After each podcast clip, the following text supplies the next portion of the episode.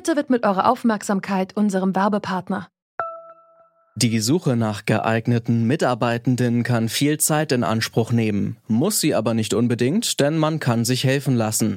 Zum Beispiel mit den Premium-Stellenanzeigen von Indeed, denn damit wird eure Stellenanzeige in der Suche sichtbarer und Bewerberinnen und Bewerber werden schneller auf euch aufmerksam. Indeed schenkt euch jetzt 75 Euro Startguthaben für eure Premium-Stellenanzeigen. Klickt dazu auf den Link in den Show Notes. Es gelten die AGB. Wie informieren Sie sich politisch? Ja, über Computer oder Zeitung. Und gibt es bei den Texten manchmal Probleme? Aber ja, in der Zeitung, wenn das äh, schwere Wörter sind, da habe ich Probleme, das zu lesen. Das sagt Detlef Erasmi. Er lebt mit einer kognitiven Beeinträchtigung und ihm fällt es oft schwer, die komplexen Texte in den Zeitungen oder im Internet zu verstehen. Damit alle Menschen mitreden und sich politisch einbringen können, müssen sie sich aber gut informieren können.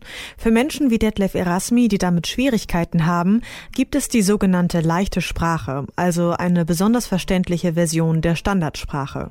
Wir fragen uns heute, wie kann leichte Sprache politische Teilhabe ermöglichen?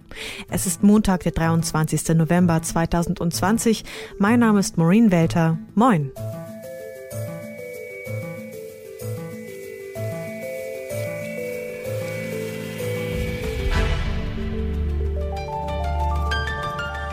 Zurück zum Thema. Leichte Sprache soll Texte verständlicher machen. Wichtige Informationen sollen so allen Menschen zugänglich gemacht werden. Aber wie genau funktioniert leichte Sprache und wie klingt sie? Wir erklären das Konzept leichte Sprache einmal kurz in leichter Sprache. Leichte Sprache ist eine besonders verständliche Sprache. Wir können sie schreiben oder sprechen. Viele Menschen können leichte Sprache gut verstehen. Leichte Sprache ist vor allem für Menschen mit Lernschwierigkeiten. Sie haben die leichte Sprache mit ausgedacht. Es gibt rund 40 Regeln, wie man Texte in leichter Sprache schreibt und wie diese Texte aussehen müssen. Zum Beispiel sollen die Sätze kurz sein. Es soll keine schwierigen Fremdwörter geben. Das Wichtige im Text soll gleich am Anfang stehen. Menschen mit Lernschwierigkeiten prüfen, ob sie den Text verstehen können. Detlef Erasmi, den wir am Anfang schon gehört haben, ist ebenfalls Prüfer für Texte in leichter Sprache. Wie er dabei vorgeht, das hat er uns erklärt. Ja, ich kriege die Texte und dann lese ich die durch. Und so schwere Wörter oder längere Wörter werden markiert. Und wenn ich fertig bin, dann äh, mit dem Lesen, es kommt dran, wie viele Seiten das sind. Von 1 bis 60 Seiten ist immer unterschiedlich. Und dann äh, wird anschließend nochmal drüber gesprochen, über die Texte. Leichte Sprache gut umzusetzen, das ist also gar nicht so einfach. Denn die ist nach ganz bestimmten und ziemlich umfangreichen Regeln aufgebaut. Was an der leichten Sprache so schwer ist und wie sie dabei helfen kann, politische Teilhabe zu ermöglichen, darüber habe ich mit der Medienlinguistin Christiane Maas gesprochen. Sie leitet die Forschungsstelle Leichte Sprache an der Uni Hildesheim. Hallo, Frau Maas. Hallo. Kann man denn mit so einem strikt genormten Regelwerk überhaupt alle Bedürfnisse gerecht werden? Das kann man nicht. Und die leichte Sprache ist auch die Frage, also wen man mit leichter Sprache adressiert. Also die leichte Sprache richtet sich an Personen mit einer Kommunikationsbehinderung. Das heißt, wir sind da normalerweise im Bereich Behinderung unterwegs. Und dann bestehen auch Ansprüche im Rahmen des Behindertengleichstellungsgesetzes auf eben Teilhabe an der Kommunikation. Und dann ist es tatsächlich so, wer eine Kommunikationsbehinderung hat, äh, hat mit ziemlich ähnlichen Dingen in der Sprache Schwierigkeiten. Sie hatten da ein paar aufgelistet, ja, also quasi, wenn die Texte auf irgendeiner Ebene komplex sind und Schwierigkeiten machen, dann steigen die Personen aus aus der Rezeption. Das heißt, die Texte müssen erstmal wahrgenommen werden, die müssen äh, verarbeitet werden, dann müssen die Aussagen verknüpft werden, die müssen, dann muss noch genug Ressource da sein, das im, äh, im Langzeitgedächtnis so abzulegen, dass man auch was mitnimmt aus dem Text. Und nur wenn das gelingt, kann man auf der Grundlage solcher Texte arbeiten. Und da ist es so, dass wir äh, im Prinzip Personen haben mit einer stärkeren Beeinträchtigung, die dann die leichte Sprache nutzen oder brauchen. Und Personen, die aber keine Behinderung oder eine starke Beeinträchtigung haben, denen ist schon sehr weit geholfen, wenn wir weniger stark vereinfachte Texte haben. Für politische Teilhabe ist es wichtig, sich gut informieren zu können, aber genauso wichtig ist es, sich eine eigene politische Meinung zu bilden. Inwiefern kann leichte Sprache auch zum kritischen Denken und zur selbstständigen Meinungsbildung beitragen? Zunächst, wenn man sich eine Meinung bilden möchte, muss man erstmal verstehen können. Und wenn die Texte durch die Bank weg so sind, dass man aus denen keine Informationen entnehmen kann, weil sie zu schwer sind, dann fehlt erstmal überhaupt die Grundlage für die Meinungsbildung.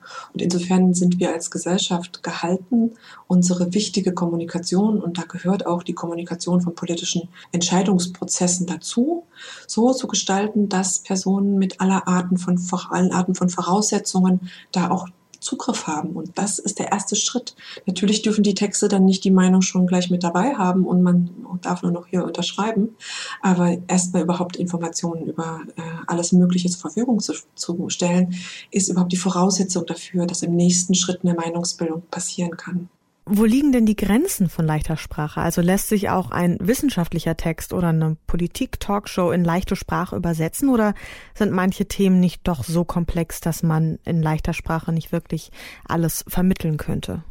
Man kann schon grundsätzlich Inhalte zugänglich machen von aller Art. Nur jede Person kann von einem ganz neuen Gegenstand nur eine bestimmte Zahl an neuen Informationen aufnehmen und behalten. Und da ist auch eine gewisse Grenze da. Also wenn ich davon ausgehen kann, dass die Person kein Vorwissen hat über einen bestimmten Gegenstand, ist es sehr schwierig, auf einer Einzeltextbasis da sehr tief einzudringen. Das heißt, da müsste man dann einfach in den Wissensanreicherungsprozess gehen und mehr Texte zur Verfügung stehen, stellen. Und insofern ist leichte Sprache auch kein äh, so, so ein ganz schnelles Geschäft. Ja? Das heißt, wir müssen systematisch mehr Texte haben und dann haben die Leute auch die Möglichkeit, Texte zu finden, die ihrem Niveau entsprechen, im Leseniveau entsprechen und sind dann im nächsten Schritt in der Lage, sich in bestimmten Wissensbereichen auch was anzueignen und dann auch mehr zu verstehen. Das geht nicht auf der Einzeltextbasis. Die Parteiprogramme der großen Parteien, die Nachrichten vieler Medien oder auch Informationen der Bundesregierung, das alles gibt es schon in leichter Sprache. Ob das ausreicht, damit sich auch Menschen mit Lernschwierigkeiten politisch informieren können, das wollten wir von Thorsten Lotze wissen. Er ist Sozialpädagoge und Vorstand des Vereins Netzwerk Leichte Sprache. Und er hat da eine ziemlich eindeutige Antwort. Nein, das glaube ich nicht, dass das ausreicht. Also Sie haben zum Beispiel von großen Parteien oder Übersetzungen in leichte Sprache und geben die der Zielgruppe und dann beschäftigt sich die Zielgruppe damit und ja, glauben Sie dann, dass so automatisch ein, ein Verständnis einsetzt und dass die Menschen wissen, worum es genau geht? Ich glaube das jedenfalls nicht. Deswegen wäre es gut, da zusätzlich noch mit verschiedenen Menschen darüber zu reden, also Verstehensassistenzen zu haben. Das wäre sicherlich sinnvoll, dass so auch abgefragt wird, ob die Texte verstanden wurden, ob die Inhalte verstanden wurden.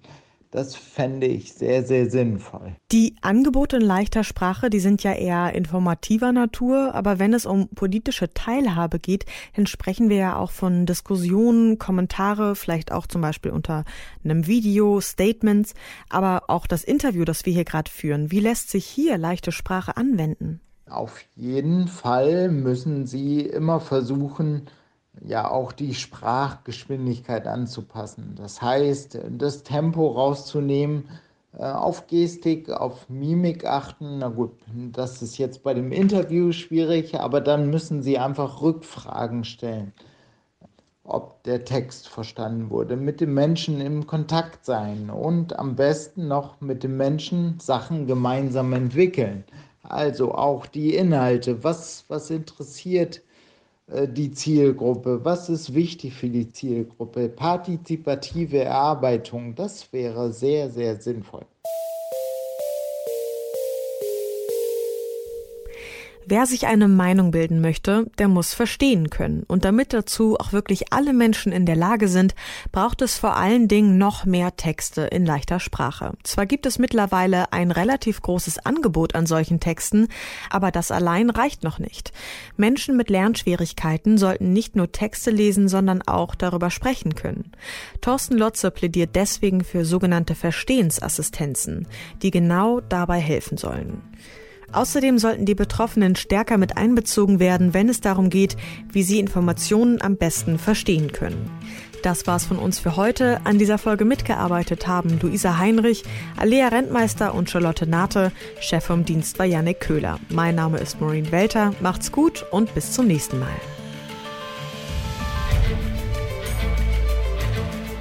Zurück zum Thema vom Podcast Radio Detektor FM.